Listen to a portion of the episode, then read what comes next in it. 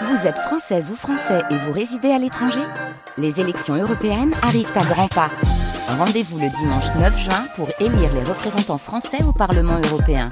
Ou le samedi 8 juin si vous résidez sur le continent américain ou dans les Caraïbes. Bon vote France Musique. Tendez l'oreille. Christophe Delis. Bonjour Christophe. Bonjour Gabriel et bonjour au public niçois.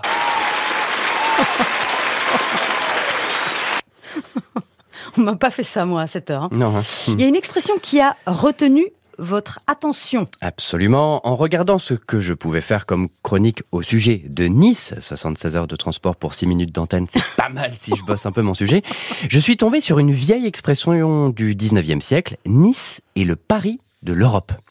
Ça m'a vraiment étonné parce que jusque-là, j'avais toujours pensé que c'était Paris, le Paris de l'Europe. Mais oui, effectivement, au 19e siècle, Nice était un important lieu de passage pour les éminences politiques et culturelles européennes. Et il y a un document extrêmement précieux qui nous le montre. Euh, J'ai pris connaissance de l'album du musicien euh, relativement tardivement. Euh, je pas, je devais avoir euh, une vingtaine d'années à peu près, je pense, 20, entre 20 et 25 ans. Et donc cette euh, la transmission orale, c'est que Paganini était très lié à deux de mes ancêtres, Hilarion de Cessol et son fils Eugène de Cessol, qu'il jouait du violon avec eux et qu'il les considérait tous deux comme euh, des violonistes euh, virtuoses, très remarquables.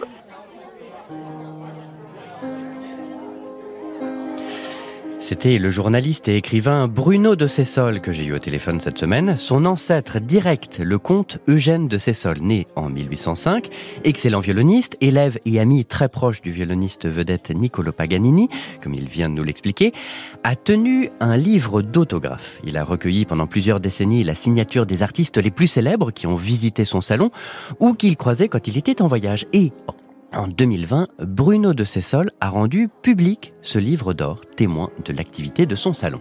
Ce qui m'a surpris, c'était qu'il ne s'agissait pas euh, d'un simple euh, livre d'or avec les signatures de, des grands musiciens qui, euh, qui sont venus à Nice, mais que chaque autographe était accompagné d'une petite partition. Donc dans ce- cet album d'autographes, il y a euh, 108 signatures et 108 euh, euh, petites partitions.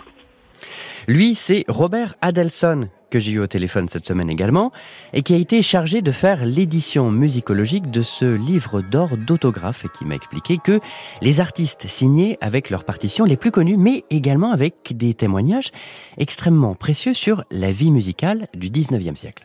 Ce sont des points d'orgue les cadences qui ont été écrites dans l'album par des grandes cantatrices, par exemple. Ce sont des moments d'interprétation, les moments dans un spectacle, parce qu'on parle maintenant de l'époque avant l'invention de l'enregistrement. Euh, ce sont les moments qui étaient complètement perdus, mais nous avons donc ces petites traces de, de comment les grandes sopranos ont ornementé, ont, ont décoré ces moments dans les airs et dans les concertos. Et donc j'ai feuilleté un peu et j'y ai trouvé une cadence composée exprès pour ce livre d'autographes en 1844 par une soprano belge, Julie Van Steenkist, née en 1805, chanteuse à la Monnaie de Bruxelles et à l'Opéra de Paris. Et donc cette nuit, je l'ai jouée au piano et j'ai fait un petit montage pour intégrer cette cadence à l'opéra favori de cette Julie Van Steenkist, Lucia di la Mer Mort. Tendez l'oreille donc, je vous fais entendre aujourd'hui une cadence oubliée de 1844.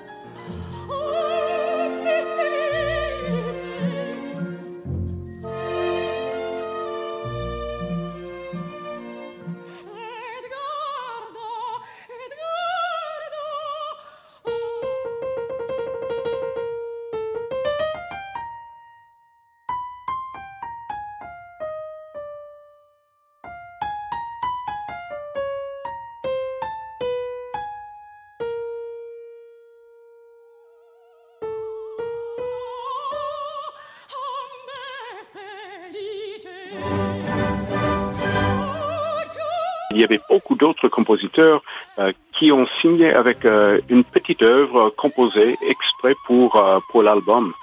Et ça c'est ça c'est ce qui est euh, ce qui donne une grande valeur à cette euh, à ce à ce document qui que ça renferme beaucoup de d'œuvres euh, inédites.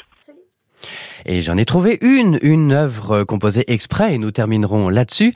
Une élégie composée par Georges Jean Pfeiffer, compositeur français né en 1835. Et donc pareil, cette nuit, hop, sur mon petit piano, je l'ai déchiffré un peu sommairement.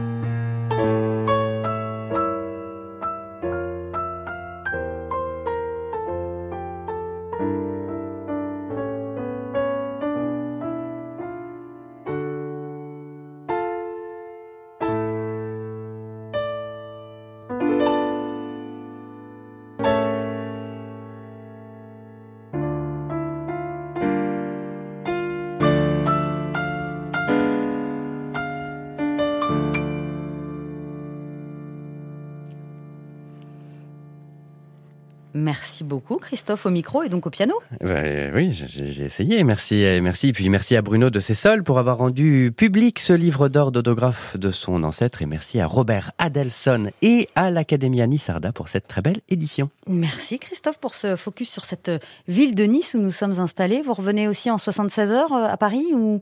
Euh, Ça va être un peu plus rapide, je crois, ah. que, euh, que en train. Très bien. Alors à samedi prochain À samedi. Bon week-end. Évidemment, votre chronique est à la réécoute sur notre site et sur l'application Radio France.